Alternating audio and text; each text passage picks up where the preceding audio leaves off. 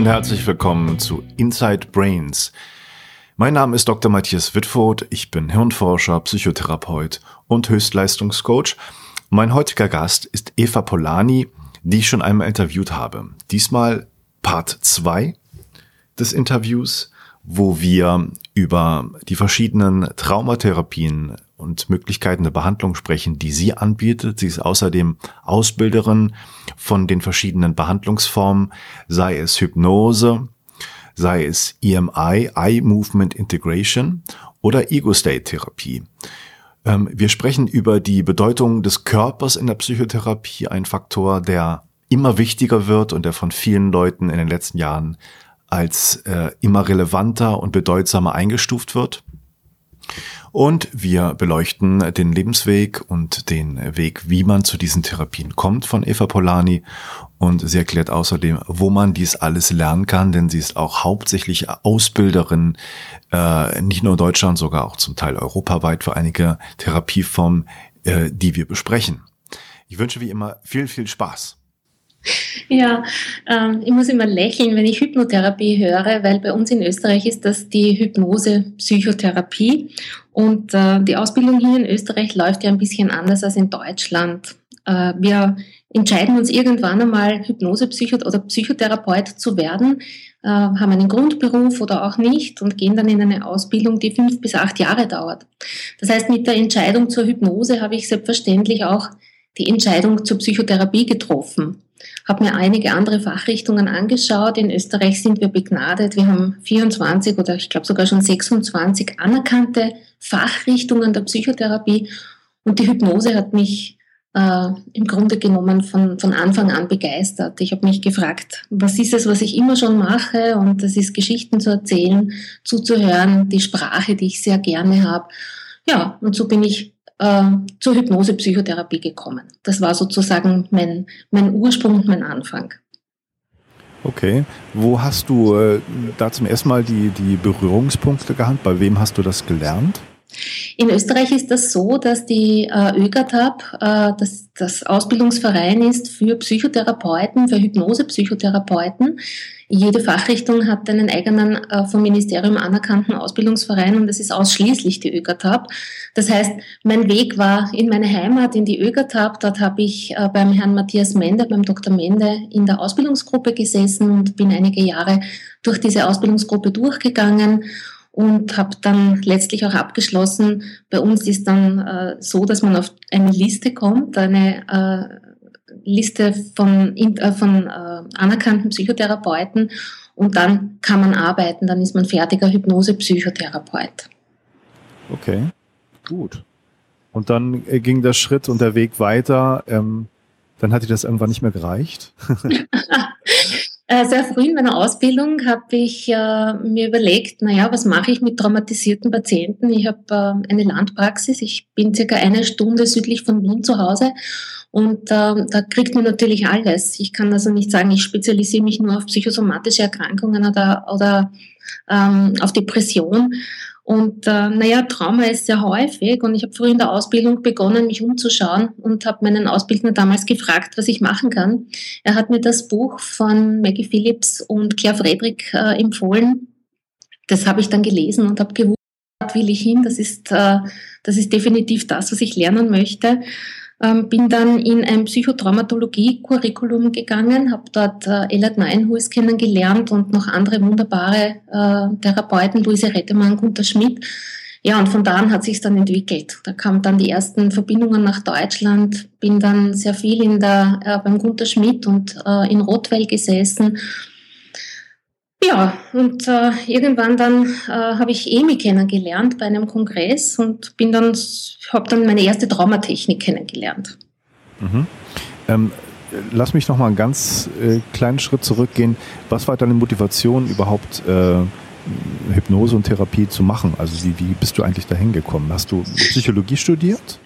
Nein, ich habe Medizin studiert, ah, okay. bin im äh, Operationssaal sehr, sehr viele Stunden gestanden und habe, äh, ohne es zu wissen, Hypnose gemacht. Und zwar bevor unsere Anästhesistin den berühmten weißen Schuss gesetzt hat und die Leute schlafen gelegt hat, habe ich beobachtet, dass so wie die Leute schlafen, gehen sie auch aufwachen und habe begonnen, äh, ja, sie an wunderbare Orte zu führen.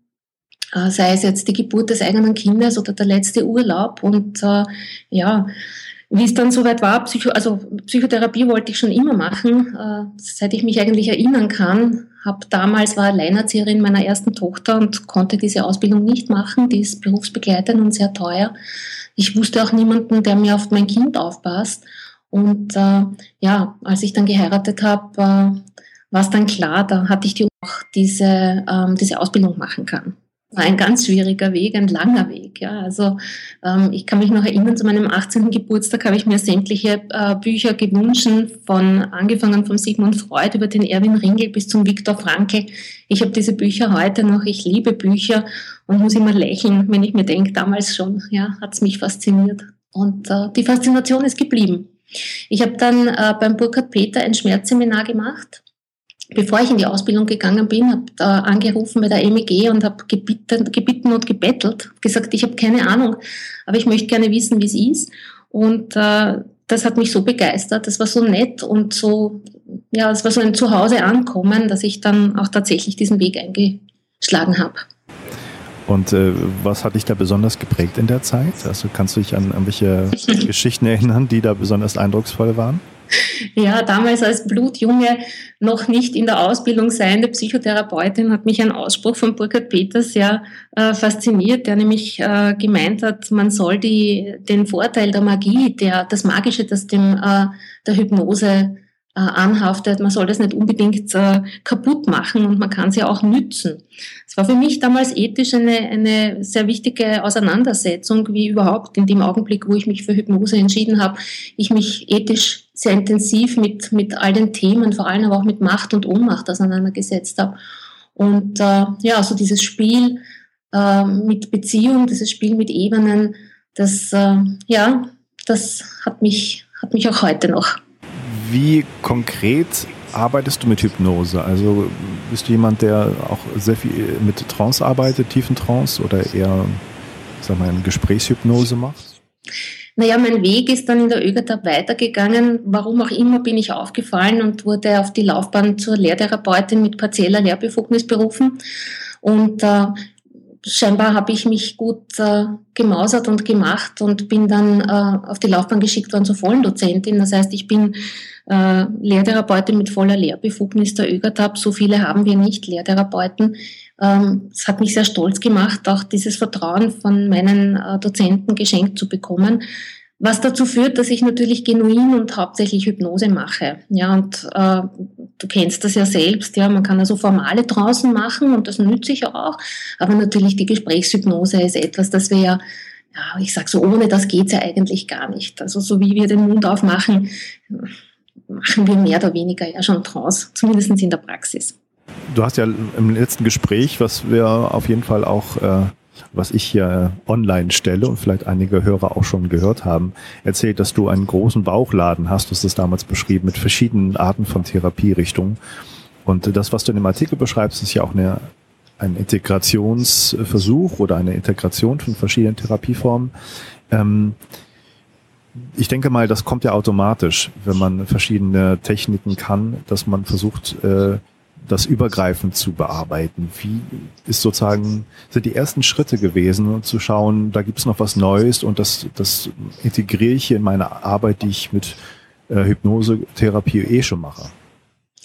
Ja, das ist das Faszinierende und das, was mich auch so begeistert in der Hypnose, dass ich versuche, den Leuten auch beizubringen oder zu vermitteln, ist, dass wenn wir Trance machen, wenn wir Hypnose machen, dass wir im Grunde genommen alles nützen können. Ja, wir nennen es utilisieren und das ist meiner Meinung nach kaum eine, eine Intervention gibt, die wir nicht in irgendeiner Form in die Hypnose-Psychotherapie integrieren können. Ja, also der, der, die Integration von dem, was man lernt, ist mir sehr, sehr wichtig. Ich habe mir auch ziemlich viel angeschaut. Ich habe dann das Glück gehabt, ähm, viel reisen zu können und bin also dann auf der ganzen Welt auf der Suche gewesen nach Dingen, die gut funktionieren und wie so viele von uns in erster Linie an mir selbst ausprobiert und geschaut, ob es mir hilft und welche Veränderungen es in mir hat. Dieser Selbsterfahrungsanteil, den empfinde ich als sehr, sehr wichtig, wenn man etwas Neues lernt, eine neue Methode lernt oder eine neue Intervention lernt.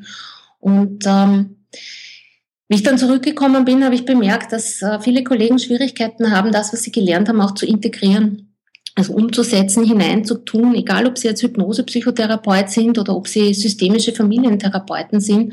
Deswegen ist es mir immer ein großes Anliegen, das, was man lernt, auch zu integrieren in die gelernte Methode. Also nicht notwendigerweise alles zu vergessen, sondern es zu integrieren. Und da gibt es schon ein paar ziemlich feine Sachen. Ja, also das letzte, was ich gemacht habe, war dann Somatic Experiencing. Ich nenne das immer das Missing Link. Da bin ich äh, Practitioner und verwende das auch, ist natürlich ein Spannungsfeld. Ja? Wenn man Körperpsychotherapie macht in einem Land, wo Körperpsychotherapie einfach nicht äh, anerkannt ist. Ja? Also das war immer, das war immer ein sehr netter Spaziergang. Mhm. Und das ist sozusagen auch so ein bisschen die, der Brückenschlag zu der äh, Bewegung oder zu der Konferenz reden reicht nicht, dass man sozusagen den Körper immer mehr integriert. Das ist für dich jetzt sozusagen auch etwas gewesen, wenn du es als Missing Link bezeichnest, etwas, was äh, irgendwie gefehlt hat und notwendig war für deine Arbeit. Unbedingt. Also gerade wenn, wenn man seine eigenen Dinge bearbeitet und du kommst relativ weit. Und ich habe schon gesagt, äh, ich war ja wirklich bei der Creme de la Creme auf der ganzen Welt und habe äh, versucht, mit vielen, vielen Leuten zusammenzuarbeiten, zu lernen, aber auch an mir selbst zu arbeiten, meine eigenen Themen abzuarbeiten. Und ähm, ja, und dann begegnet dir oder kommst du vielleicht auch irgendwann an den Punkt, wo Reden nicht mehr reicht. Etwas, was wir ja in der Praxis immer wieder erleben, dass Reden ihm nicht reicht. Ja. Jetzt nützen wir natürlich die Trance und das Unbewusste und das ist schon weit mehr als Reden. Aber ich habe für mich dann noch einen Punkt entdeckt, nämlich den Körper, der mir bis dahin so nicht zugänglich war. Und deswegen ähm, habe ich dann beschlossen, dass ich das auch noch lerne der Gedanke, der mir kommt, also ich finde das sehr naheliegend und mir sehr nah, dass man ähm, sehr viele Sachen selber probiert und guckt, was einem da selber passt und was einem gefällt ähm, und verschiedene Techniken sich anschaut, was äh, mich dann noch interessieren würde, ist, gibt es da auch Sachen, ähm, und ich würde mal sagen, klar hat, lernt man auch vieles kennen, was einem überhaupt nicht gefallen hat, was für einen selber äh, nicht gepasst hat, was nicht funktioniert hat muss ich kurz nachdenken. Ähm, generell ist es so, dass ich von meinem Wesen her alles nütze in irgendeiner Form. Ja, das ist, hat vielleicht auch etwas damit zu tun, wie ich mit meinen, äh, mit den Herausforderungen in meinem Leben gelernt habe, umzugehen. Das heißt, es gibt nichts, wo ich gesessen bin und mir nicht für mich irgendetwas habe herausziehen können. Mhm. Habe ich das damit beantwortet? Ja, ich denke schon. Weißt du, ich glaube, das ist auch die Kunst, ja, oder die Herausforderung, ähm, die wir auch für unsere Patienten uns wünschen, ist, egal was dir passiert, egal was dir passiert ist, ähm, es in irgendeiner Form in einen Kontext zu stellen, der mir ein Weitermachen ermöglicht, ein Wachstum ermöglicht und das, der, es für mich sinnhaft macht. Und ähm, also ich kann mich gut erinnern, ich bin bei Giorgio Natone gesessen, das war beim Gunther Schmidt und äh, das war vielleicht eines der provokantesten Seminare, die ich gemacht habe. Giorgio Nardone ist ein italienischer männlicher Mann, wenn ich das jetzt männlich man, wenn ich das so sagen darf.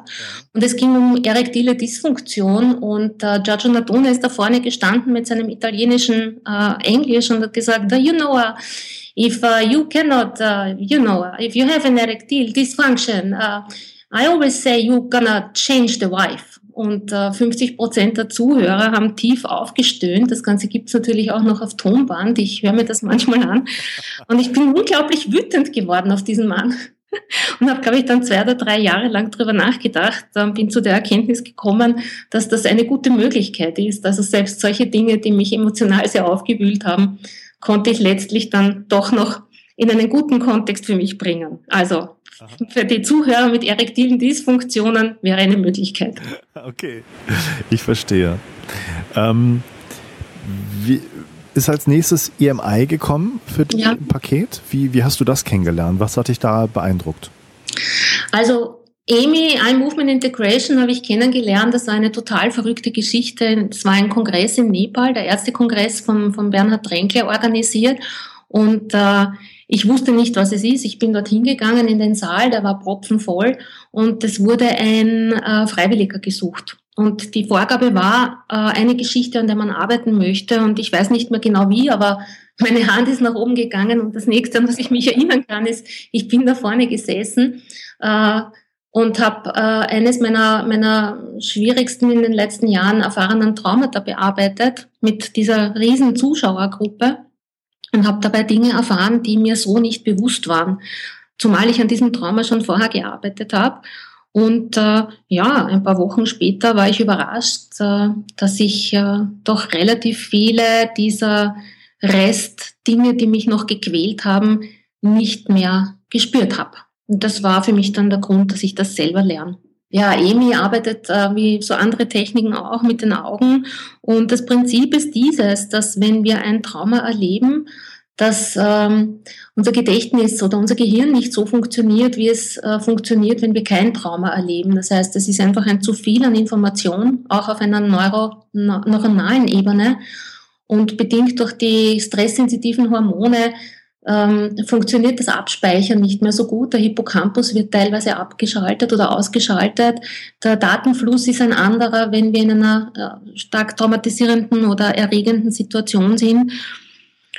Und deswegen kommt es also zu fragmentierten Erinnerungen, zu Erinnerungen, die eben in kleinen Päckchen nicht gemeinsam abgespeichert werden können. Und diese fragmentierten Erinnerungen, das ist das, was uns als Symptom oft begegnet in der Praxis, äh, von Schlafstörungen über Intrusionen, über Flashbacks. Und EMI, so wie die anderen Augenbewegungen auch, holt also diese Erinnerungsstücke, diese ganzen vielen Elemente von dem, was bewusst, aber vor allem auch unbewusst passiert ist, an die Oberfläche und führt zu einem großen Ganzen zusammen so dass dann äh, die, die Verarbeitung dessen, was passiert ist, äh, in einem anderen Kontext nicht mehr mit diesen ganzen Stresshormonen gut zu Ende gehen kann und es dann zu, einem, zu einer sogenannten Integration des Erlebten kommen kann auf einer neuronalen Ebene. Es gibt, ähm, so wie ich das verstanden habe, bestimmte Protokolle der Augenbewegung, die man dann auch durchführt. Ist das richtig? Ja, ja, wir haben also ein fixes Protokoll mit, ich glaube, es sind derzeit 24 Augenbewegungen. Ich habe noch mit weniger begonnen, ähm, die wir mehr oder weniger äh, der Reihenfolge nach abarbeiten. Wie, wie ist man auf die Augenbewegung überhaupt gekommen? Also es gibt also diese Grund, äh, grundlegenden Arbeiten, ich glaube auch aus dem äh, Bandler Grinder genau. Bereich, mit den, wo man hinschaut, erinnert man sich an bestimmte Modalitätserinnerungen, also ich weiß es nicht genau, Ton, Hören, äh, horizontal rechts oder sowas. Und deswegen konnte man das so ein bisschen ähm, wieder hervorholen oder erschauen, was dann da erinnert wurde. Mhm. Also weißt du, wie das begonnen hat? Ich, ich bin ja, ich bin ja, ich knie nieder vor, vor Ehrfurcht und Verachtung, wie Menschen Dinge entdecken und auf Dinge draufkommen. Ob das jetzt der Paracelsus ist, ähm, der irgendwie vor vielen Jahren draufgekommen ist, dass irgendwo eine Quelle mit Lithium ist und die die Leute gesund macht, oder ob das eben Steve und äh, Connery Andreas sind, die äh, durch einfach nur durch Beobachtung begonnen haben, ähm, EMI, EMI zu entwickeln. Ja, sie haben einfach diese bifokal multisensorische Intervention äh, entwickelt und die Dani Beaulieu hat das dann zu einem, zu einem äh, eigenständig entwickelt und ein Protokoll entwickelt, das sie dann auch unterrichtet hat. Ja, ist das sozusagen etwas, was auch du selber weiterentwickelst? Kommt man dann auf neue Augenbewegungen oder schaut man dann Patienten an und denkt, in diesem Zusammenhang ist diese Augenbewegung sinnvoll gewesen und das versuche ich jetzt irgendwie neu zu bearbeiten? Oder hat man da fertige Protokolle und, und orientiert sich daran? Also im Grunde genommen halten wir uns, wenn wir EMI machen, dann halten wir uns an die Augenprotokolle, die wir von äh, Dani Beaulieu bekommen haben. Es gibt jetzt auch die Advanced Protocolls und Dani entwickelt das weiter. Das überlasse ich ihr, das ist ihr Feld. Mhm. Natürlich ist es so, dass wir aus, dem, aus, dem, aus der Arbeit mit dem Patienten heraus viele Beobachtungen machen und äh, wir sprechen das dann ab. Ich äh, telefoniere dann sehr häufig oder schreibe sowohl dem Steve als auch der Dani und wir sprechen über unsere Erfahrungen und Beobachtungen. Auch die, die bei mir ins Training gekommen sind, äh, geben mir immer wieder Feedback. Ähm, ich habe eine Gruppe in Berlin, die jetzt mit Blaulicht arbeitet. Äh, es gibt eine Gruppe, die mit blinden Menschen arbeitet, mit einem Klicker. Und das ist ganz spannend, weil es eine Dynamik ist, es entwickelt sich weiter. Aber wenn wir EMI machen, dann machen wir EMI, dann machen wir keine Hypnose und auch sonst nichts. Es ist eine Neurotherapie, die in eine Psychotherapie ein, also eingebettet wird. Und äh, so halten wir uns dann auch an das Protokoll. Ja. Natürlich ist es so, dass wir ähm, beobachten, dass bei bestimmten Bewegungen bestimmte Elemente häufiger auftauchen, was mir, glaube ich, auch noch wichtig ist, ist, dass das eben eine Traumatechnik ist, wo wir auch Ressourcen fördern, dass es sehr ressourcenorientiert ist. Und das ist ja etwas, das von Mensch zu Mensch verschieden ist. So gesehen bedarf es einer gewissen Flexibilität, weil wir ja die Ressourcen auch ähm, ähm, ja, aufwecken müssen, sagen wir mal so. Ja, und den Menschen wieder in Kontakt bringen müssen mit seinen Ressourcen. Ja. Wie, wie kann man sich das konkret vorstellen, wie sowas abgeht, wie sowas passiert? Eine EMI-Behandlung? Ja. Mhm. Ja, dann nimmst du mal 90 Minuten Zeit, weil so lange dauert es ungefähr. ähm, es ist so, dass wir uns den traumatischsten Augenblick also das, was passiert ist, äh, wir schauen mal, wo ist ein Anfang, wo ist das Ende dieser Situation und was war denn das am stärksten, das intensivste, was möglicherweise Folgen hat in mein heutiges Hier und Jetzt. Und wir entwickeln dann einen Schlüsselsatz und mit diesem Schlüsselsatz arbeiten wir. Das heißt, dass ich diesen Schlüsselsatz ähm, zwischen den Augen oder während der Augenbewegungen wiederhole, um den Patienten in Kontakt mit dieser Erfahrung zu halten. Wie du dir vorstellen kannst, sind das äh, keine Erfahrungen, wo Menschen gerne hingehen. Äh, sie haben vielfältige Möglichkeiten entwickelt, dem Ganzen auszuweichen. Und jetzt müssen sie also in der Praxis da direkt hineingehen, so ähm, mitten in das Auge. Und äh, durch diese Sätze, durch diese Schlüsselsätze halten wir die Patienten in Kontakt und führen dann die Augenbewegungen der Reihe nach durch, lukrieren verschiedene ähm, Erinnerungen, sowohl Bilder als auch äh, Geschmäcker, also auch körpersensorische Dinge aus dem expliziten, aber vor allem auch aus dem impliziten Gedächtnis und fügen das dann zu einem großen Ganzen zu, zusammen, so würde ich es mal sagen. Und ähm, der Klient antwortet dann immer drauf oder macht er nur die Augenbewegung? Also ist da auch was Sprachliches mit dabei? Ja, ja, das ist also ein permanenter Dialog. Ja, anders als in der Psychotherapie analysieren wir nicht, sondern ich, ich möchte wissen, ob es Bilder gibt, die er sieht. Ich möchte wissen, ob es äh, etwas gibt, was er spürt, ob es etwas gibt, eine Emotion. So lernt er nämlich auch auf einer, auf einer ähm, verbalen Ebene das auszudrücken, was ihm eigentlich passiert ist. Und das ist ja etwas, was bei vielen traumatischen Begebenheiten einfach nicht da ist, weil das Sprachzentrum, das Brokerzentrum eben mit betroffen ist von dieser massiven Beeinflussung durch diese stresssensitiven Hormone, dass die Leute ihre buchstäblich ihre Sprache verlieren. Ja, das heißt, es ist also ein wichtiger Aspekt, dass sie auch benennen, was jetzt gerade stattfindet und wo sie jetzt gerade sind. Wie würdest du EMI einordnen im Bezug auf Integrierfähigkeit. Also du sagst dir, du kannst das alles gut benutzen, aber du hast schon Protokolle, an die du dich hältst, also schon etwas, was doch sehr separat abläuft. Ist das richtig? Ähm, das ist richtig, ja. Ich versuche zu vermitteln, äh, was ich selber hart gelernt habe, weil wir in, in Österreich ist es so, wir sind ja begnadet, wir können lange Therapien machen. In den Ländern, wo das herkommt, ist das eher nicht so, dass man sehr, sehr lang Zeit hat oder viele Ressourcen, finanzielle Ressourcen hat. Wir können eine gute, äh, grundsolide Psychotherapie machen, Traumatherapie machen und je nachdem strategisch günstig am Anfang, in der Mitte oder am Ende dann EMI zu machen. EMI ist eben eine Neurotherapie, es wird eingebettet in eine Psychotherapie und deswegen kann man es auch sehr gut in, in tiefenpsychologische Verfahren einbetten. Man kann mit den Übertragungen und Gegenübertragungen wunderbar umgehen. Ich empfehle den Patienten und, oder den, den Leuten, denen ich das beibringe, mit ihren Patienten aus dem Sessel, aus dem sie normalerweise sitzen, rauszugehen. Das mache ich hier auch. Also ich komme aus meinem Sessel hinaus, um die Übertragung gering zu halten. Wir gehen dann quasi ein, ein anderes Ende in meinem Behandlungszimmer, setzen uns auf ganz andere Stühle, machen dort definiert heute EMI und dann geht die Psychotherapie weiter. Mhm. Okay. So geht ähm, das. Die ähm die Frage soll jetzt auch gar nicht irgendwie blöd klingen, aber äh, macht das Spaß, diese Behandlung zu, zu machen? Ähm, EMI oder Hypnose? Also, weißt du, ähm, ich, ich mache meinen Job unglaublich gern. Ja, ich mag meine Patienten. Ich habe ähm, sehr, sehr lange gebraucht und sehr lange sparen müssen, sowohl meine finanziellen als auch meine Zeitressourcen, um hierher zu kommen, wo ich heute bin. Ähm, ich liebe die Arbeit mit Menschen und EMI ist ein Tool, ein, eine Interventionsmöglichkeit, die so viel Erfolg bringt. Und die, meine, meine Kolleginnen, die ich ausbilde, schreiben mir ja Jahre später noch über ihre Erfolge, die sie haben und, und können mir natürlich auch Fragen stellen. Aber ganz häufig bekomme ich, also stell dir vor, und ich arbeite schon so lange mit den Patienten, jetzt habe ich EMI gemacht und dieses und jenes hat sich verändert, so dass das also quasi fast im wöchentlichen Rhythmus ein, ein, ein kleines Hoch für mich ist, wo ich mich freue, dass diese Methode Anwendung findet und so viele Patienten davon profitieren können und letztlich ihr Leben leichter wird, sodass sie einfach auch gesünder wieder weitermachen können. Also ich mag diesen Streue-Schneeball-Effekt sehr gerne. Mhm.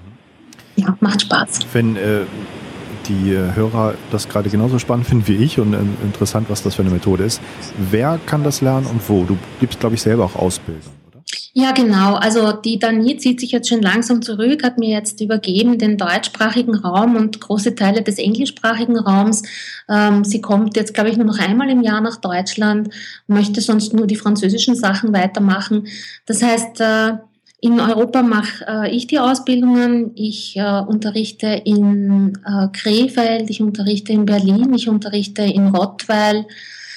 Ich habe jetzt äh, eine Gruppe in Bath in England laufen, englischsprachig, und ich unterrichte vor allem auch hier in äh, Grafenbach, ach ja, in, in Bad Dürkheim gibt es jetzt auch eine Ausbildungsgruppe. Ja, versuche also das flächendeckend anzubieten. Und äh, ja, wer kann das machen? Bei uns in Österreich Psychotherapeuten in Ausbildung unter Supervision oder schon, wenn sie auf der Liste sind. Und in Deutschland sind es Psychologen und ich glaube, sie nennen sich die großen Heilpraktiker. Mhm, die können das machen, ja. Ah ja, in der Schweiz mache ich es auch in Zürich, im IEF. Mhm. Okay. Ich, ich glaube, in Deutschland sind sogar nur die kleinen Heilpraktiker. Die großen sind die, die medizinisch-körperlichen. Ich weiß leider nach wie vor nicht, wie das läuft, aber die MEG, die prüft das immer sehr streng und da kann ich darauf verlassen, dass dort nur Leute zugelassen werden, die auch mit Trauma umgehen können. Weißt du, die Sache ist die, wir arbeiten äh, mit Trauma. Und wenn wir Augenbewegungen machen, wenn wir mit Augenbewegungen arbeiten, dann ist das autonome Nervensystem relativ schnell da. Das heißt, du siehst die Auswirkungen. Die Leute können sehr teils heftige körperliche und emotionale Reaktionen bekommen. Das heißt, Leute, die EMI machen oder mit Trauma arbeiten, müssen wissen, wie sie Patienten stabilisieren. Sie müssen sich auskennen. Deswegen ist ein Großteil der Ausbildung bei mir auch so, dass ich schaue, dass die Menschen sicher genug sind, äh, dass sie mit, äh, mit traumatisierten Menschen arbeiten können, die eben möglicherweise dekompensieren, ja, und was tust du dann? Wenn, wenn sich jemand nicht fit fühlt äh, und damit nicht umgehen kann, dann sollte er wegbleiben von Traumatechniken. Ja, sehr wichtiger Punkt, glaube ich. Mhm. Wie weit ist EMI überhaupt im englischsprachigen Raum verankert? Ist das da sehr viel mehr bekannt oder wie verhält sich das? Also ich habe äh, die Dani und den Steve Andreas bei der vorletzten Ericsson-Konferenz gesehen. Da war das Zimmer voll, ja, also der Vortragsraum auch übervoll. Und ich hatte den Eindruck, dass das sehr gut angenommen wird.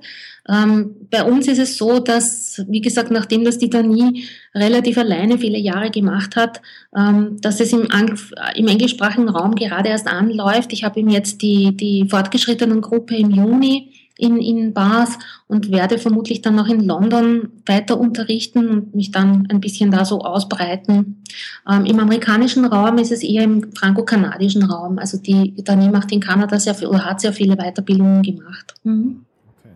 Ich, ich finde das Konzept ja äh, super spannend und auch sehr einleuchtend, dass ähm, man davon ausgeht, dass wir verschiedene Persönlichkeitsanteile haben und das ist mhm. im Grunde noch etwas schärfer oder deutlicher, akzentuierter formuliert, die Geschichte, dass wir nicht nur Anteile haben und Akzente, sondern fast ganz abgekoppelte, wenn man es neurobiologisch sagt, neuronale Netzwerke, die voneinander vielleicht auch jetzt nicht so wissen oder miteinander nicht so viel zu tun haben. Darauf basiert doch, glaube ich, Ego-State-Therapie. Und ähm, ich würde das spannend finden, wenn du kurz erzählst, wie du dazu gekommen bist und was das beinhaltet. Also die Ego-State-Therapie ist ja bei uns in Österreich immer schon Bestandteil gewesen der Hypnose-Psychotherapie-Ausbildung. Ja, das heißt bei uns, wir haben die Ego-State-Therapie nicht, seit den, den 90er Jahren im Curriculum drinnen, wenn, ich, wenn mich jetzt nicht alles täuscht. Hans Kanitscher hat schon vor vielen, vielen Jahren diesbezüglich Artikel äh, geschrieben und publiziert bei uns. Das heißt, im Rahmen meiner Ausbildung bin ich schon über die Ego-State-Therapie gestolpert, habe da schon hineingeschaut. Wir haben auch äh, äh eigene äh, Anwenderseminare dazu gehabt. Und äh, ja, irgendwann bin ich dann, äh, also eben über die Empfehlung von Matthias Mende zu Claire Frederick und Maggie Phillips gekommen und habe dann äh, bei der Claire Friedrich äh, und Maggie Phillips Seminare besucht. Die waren dann auch bei uns in Wien beim großen Kongress, Hypnosekongress der ESH. Und äh, ja, das war's. Ja, also die Maggie Phillips ist ähm, jemand, den ich sehr schätze. Die Claire Fredericks ist leider voriges Jahr gestorben. Ich habe versucht, so viel wie möglich bei ihr zu sein und von ihr zu lernen und habe sie auch sehr häufig besucht, äh, im Sinne von, bin ihr nachgefahren, ebenso wie der Maggie, um hier möglichst viel zu lernen. Ähm, wie gesagt, ich war immer schon auf der Suche nach effizienter Traumatherapie. Über den Elad Nine-Huis bin ich in Kontakt gekommen mit äh, dissoziativen Identitätsstörungen, hat mich extrem fasziniert. Ähm, die strukturellen Dissoziationen und äh, da erschien mir dann die Ego-State-Therapie als ein Ansatz, der sehr viel Spaß, vor allem sehr viel Spaß macht. Ja, ich, für mich persönlich ist es so, dass äh, ein Ansatz dann oder eine, eine Methode dann gut ist, wenn sie erstens mir Spaß macht und zweitens mir das Leben erleichtert. Und das habe ich ja so bei der Ego-State-Therapie ganz definitiv gefunden. Etwas, das es mir, mir das Arbeiten einfach und vieles leichter macht. Zuerst müssen wir mal unterscheiden, ob wir wirklich mit dissoziierten Persönlichkeiten arbeiten. Diese, die hat man ja nicht so oft ja, in der freien Praxis. Ähm, man kriegt sie dann, wenn man sich mal einen Namen gemacht hat, so wie Ellert zum Beispiel in seiner Heimat, ähm, bin ich hier, wo ich halt sehr, sehr viele Zuweisungen aus Spitälern auch bekomme von, von äh, dissoziativen Zuständen. Ich hatte jetzt ein dissoziatives Koma, eine Patientin, ganz spannend. Ähm, das heißt, ähm, wir müssen mal unterscheiden, sprechen wir jetzt von dissoziativen Identitätsstörungen oder sprechen wir von der Ego-State-Therapie, die wir auch mit nicht so schwer dissoziierten, nicht unbedingt traumatisierten Patienten anwenden können. Ja, und deswegen möchte ich gerne beginnen bei den dissoziierten Persönlichkeiten, weil daher kommt's. Ja, okay. ähm, die, die John und Helen Watkins haben diese Ego-State-Therapie in den 80er Jahren entwickelt Angefangen hat das sicherlich mit Pierre Janet, mit dem Energiemodell. Und wenn man zurückgeht, äh, gab es ja diese, diese, das geteilte Selbst im Grunde ja eh immer schon, ja, oder schon sehr lange. Es hat halt über die, die letzten Jahrhunderte immer wieder anders geklungen. Aber diese Zustände sind sehr spannend, wenn jemand wirklich äh, dissoziiert ist und sozusagen der eine Teil vom anderen nichts weiß. Und für diese Leute ist es unglaublich wichtig, dass man in Kontakt kommt und ihnen hilft, diese Dissoziation in irgendeiner Form behutsam aufzulösen. Ja, und das ist ein jahrelanger Prozess, ja, wenn man wirklich mit dissoziativen Identitäten arbeitet oder Identitätsstörungen arbeitet.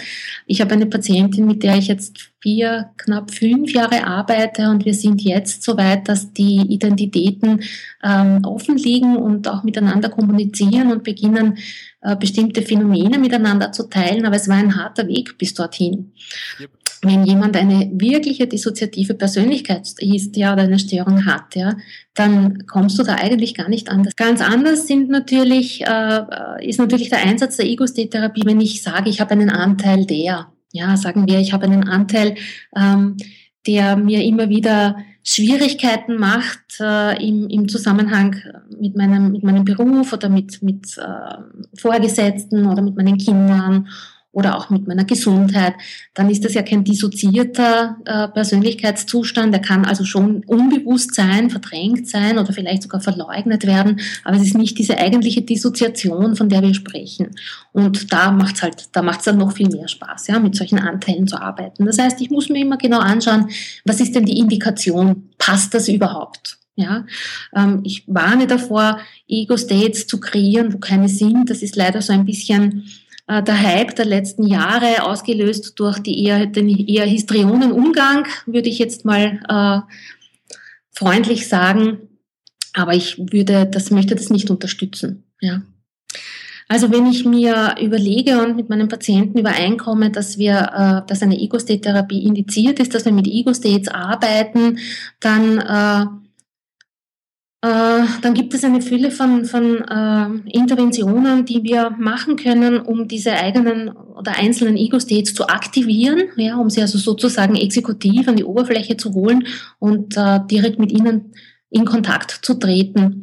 Was ich beobachtet habe bei nicht dissoziierten Patienten ist, dass sie einfach dass es ihnen hilft, sich ein bisschen besser zu organisieren. Noch einmal, ich möchte davor warnen, Ego-States zu kreieren, wo keine sind. Ja, ähm, das ist ja. meiner Meinung nach eine, eine nicht lege artis Geschichte, sondern wirklich schauen, was sind denn da für Anteile da?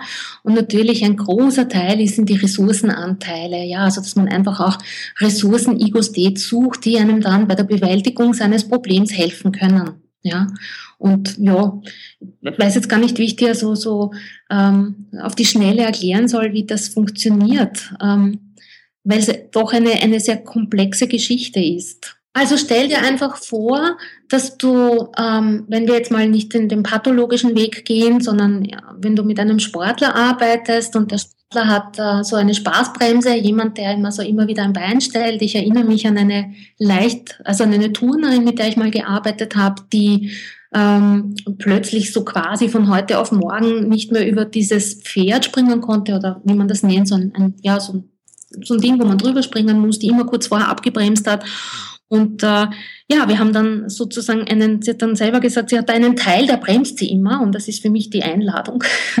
Wenn jemand sagt, ich habe einen Teil, da gibt es einen Teil in mir, ja, ja ähm, da, da mit ihr dann Ego-Stay zu machen und sagen, ja, das ist interessant, lassen Sie uns den Teil mal anschauen. Ja, was will denn der von Ihnen? Und dann geht es darum, dass man mal schaut, was will denn der Teil? Weil wir haben schon eine Prämisse, die lautet, jeder Teil ist gekommen, um zu helfen.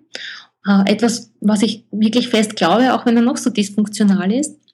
Und dann muss man mal schauen, was dieser Teil für mich möchte.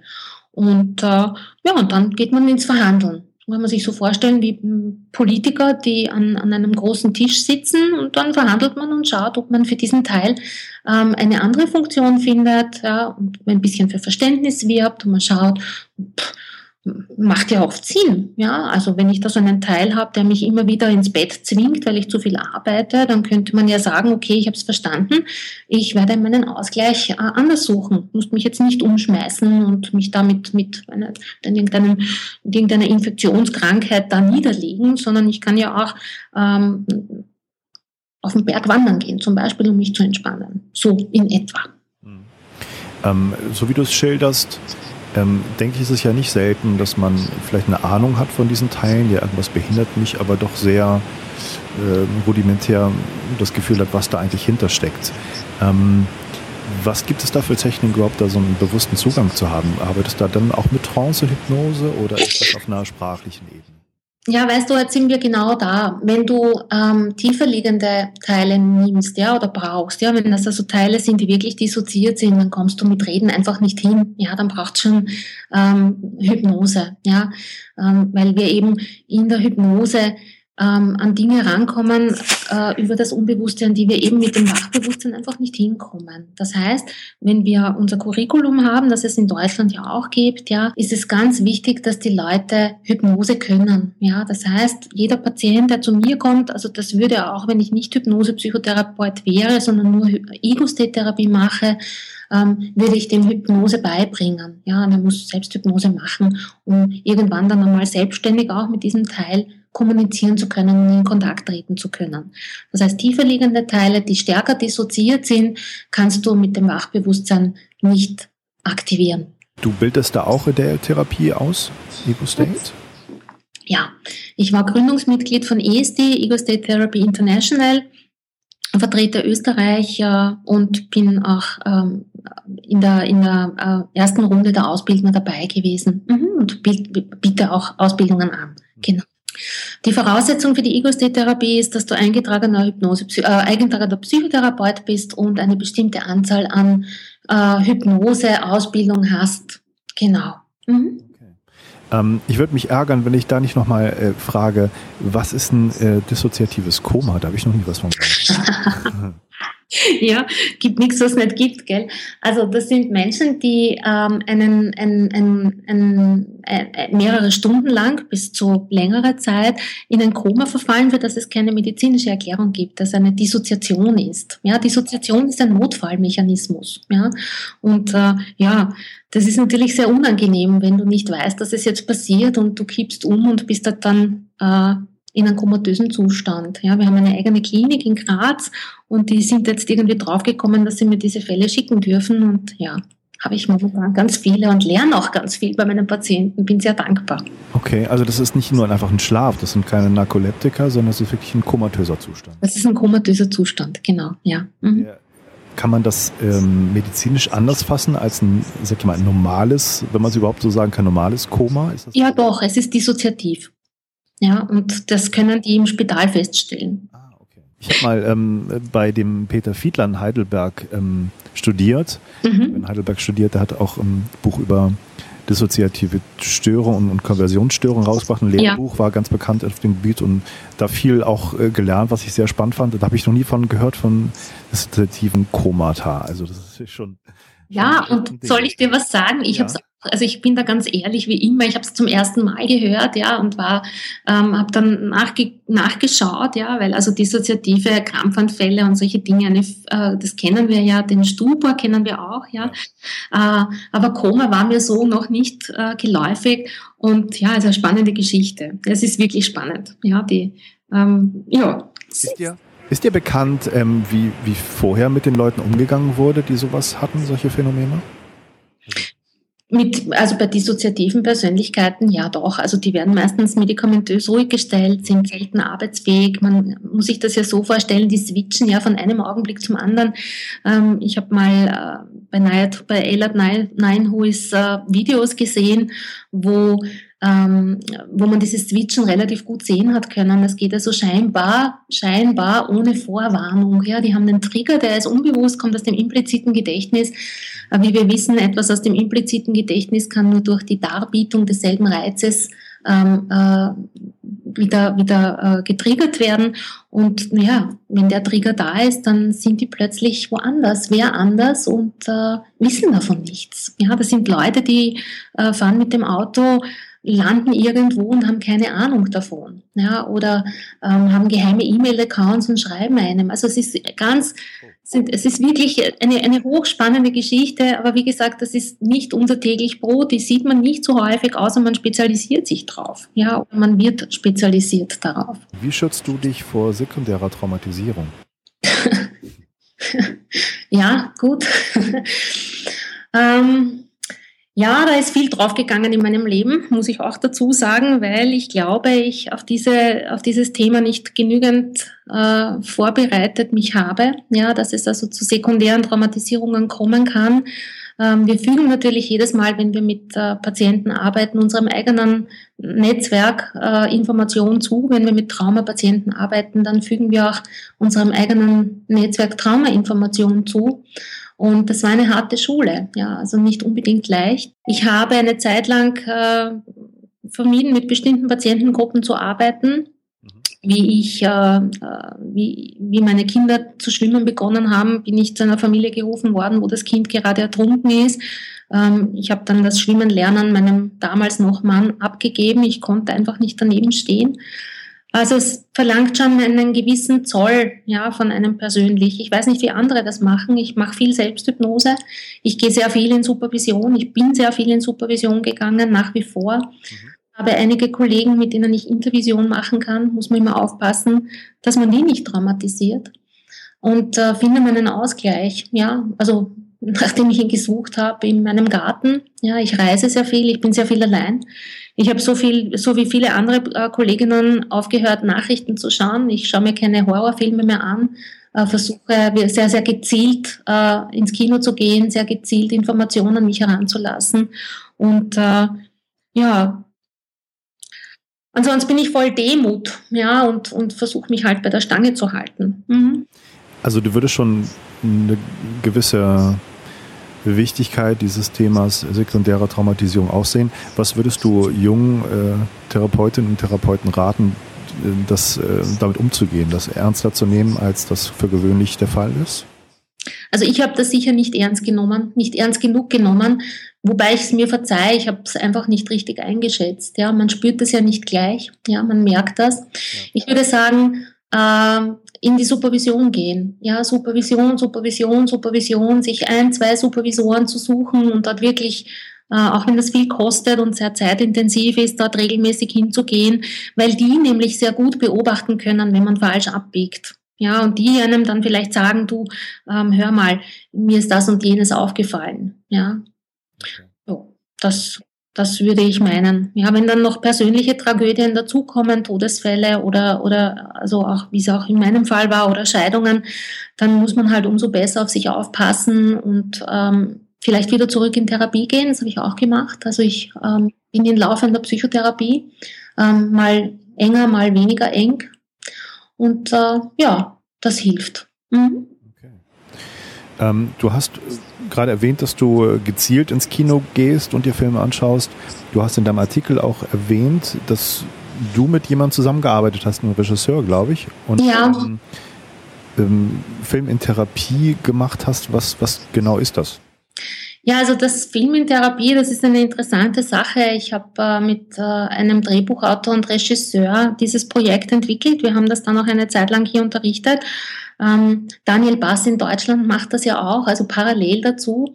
Ähm, es ist so, dass wir auch in der ÖGATAB immer schon, immer schon äh, Filme in der, also in der, in der psychotherapeutischen Ausbildung Filme nützen, ja, Filme genutzt haben. Und ich habe mir dann gedacht, naja, das wird eigentlich viel zu wenig gemacht. Man kann Filme wunderbar nützen, äh, wie man, die, die bei mir schon bei Seminaren waren oder auch in Heidelberg beim Kongress waren, wissen, dass ich äh, Filme zu allen Themen habe, seien es jetzt lange Spielfilme oder kurze Filme. Ich liebe Filme. Und äh, ich glaube, dass der Film ein Medium ist, wie man den Menschen auf einer ganz anderen Art und Weise Dinge näher bringen kann. Ja, also nicht nur jetzt im Kino. Ja, Kino ist wunderbar. Da spielen noch ganz viele andere durchaus sehr hypnotische äh, Phänomene eine Rolle, sondern auch durch auch zu Hause oder auch am Computer. Ja, und ähm, habe dann begonnen oder weitergemacht, äh, Filme zu suchen, die man therapeutisch nützen kann. Ja, und zwar sowohl in der Ausbildung für, für Kolleginnen als auch für Patienten oder vor allem auch für Patienten. Und so ein Film äh, sagt mehr als 100 Worte. ja, äh, die Braut, die sich nicht traut. okay. ja, wer jetzt an mich denkt, denkt Schlechtes.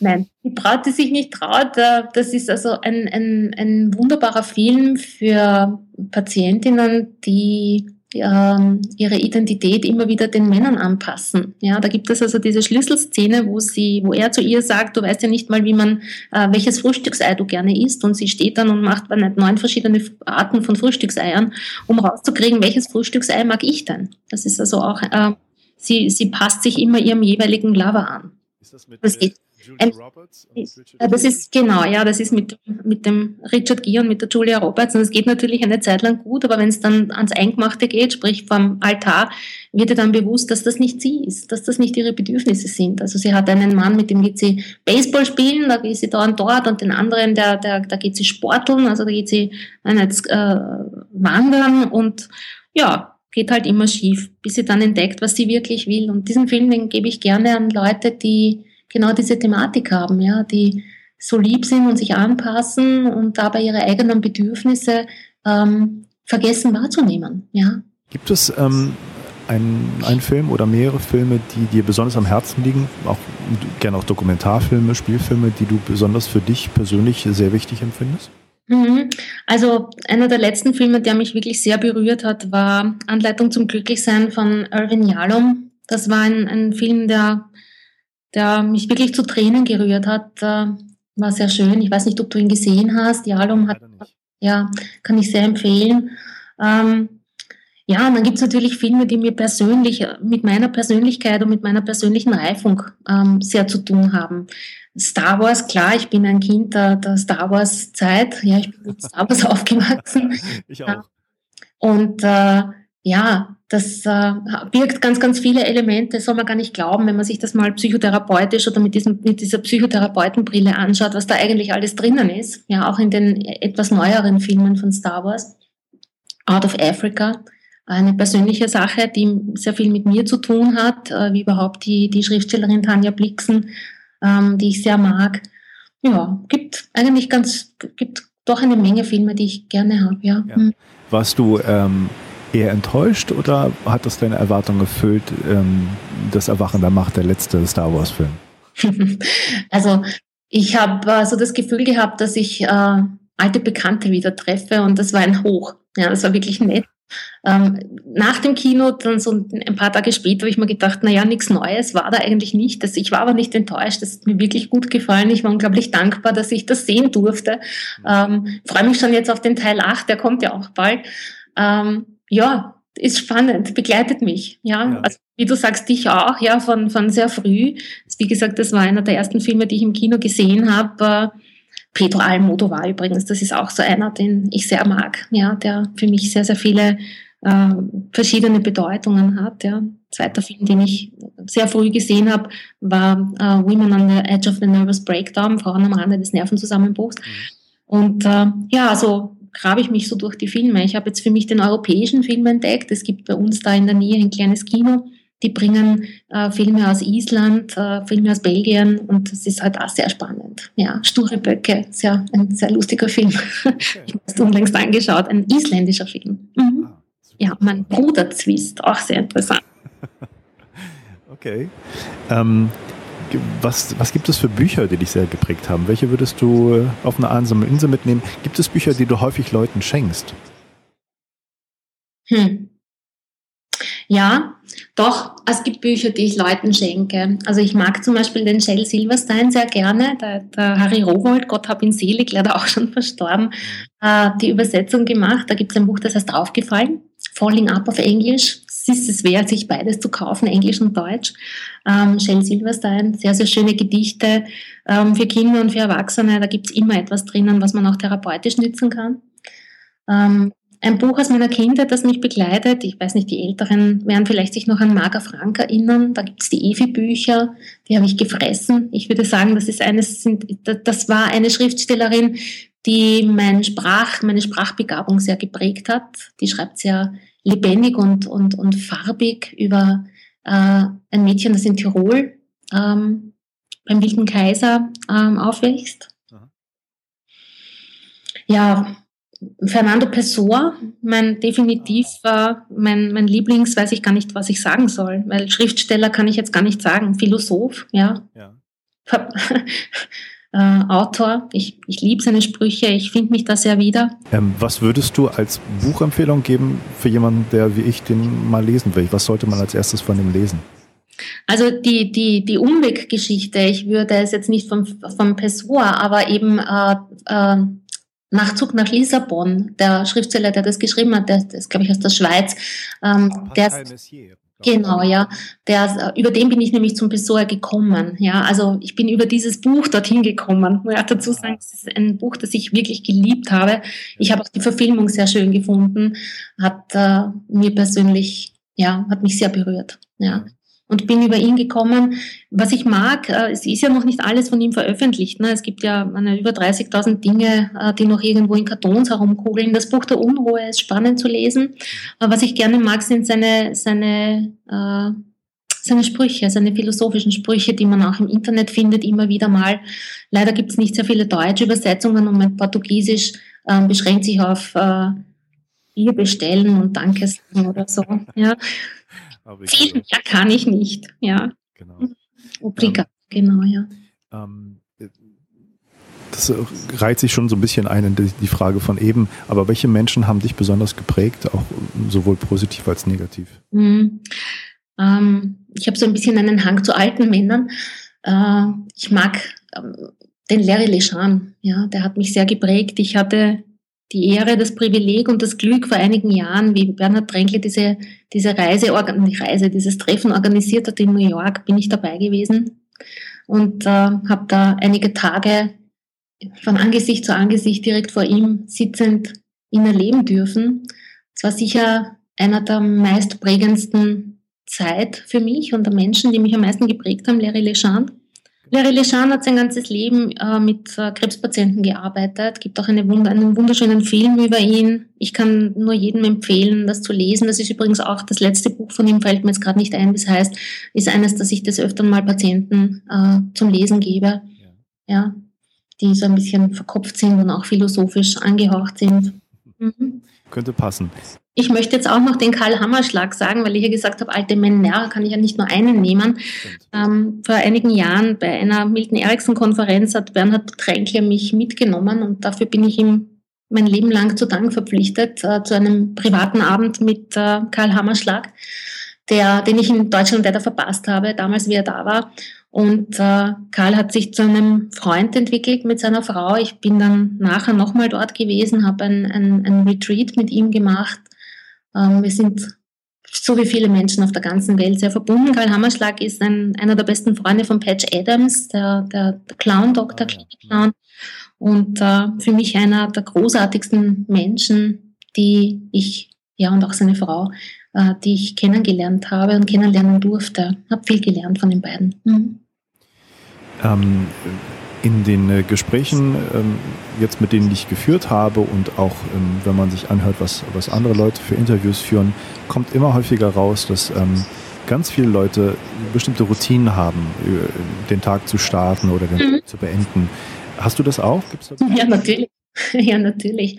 Also ich mache mir meinen Kaffee, dann äh, nehme ich, äh, mache ich die Tür auf, lasse meinen Hund hinaus und meine Katzen, ich habe drei Stück, kommen dann und wir sitzen dann auf meiner, auf mein, meinem Garten. Äh, der Hund zu meinen Füßen, Kaffee in meiner Hand. Die Katzen schnurren mich schnurren herum um meine Beine oder liegen auf meinem Bauch oder auf einer Bank neben mir oder am Tisch. Und es ist ruhig und ich sehe, wie die Sonne aufgeht. Ich bin ein Morgenmensch.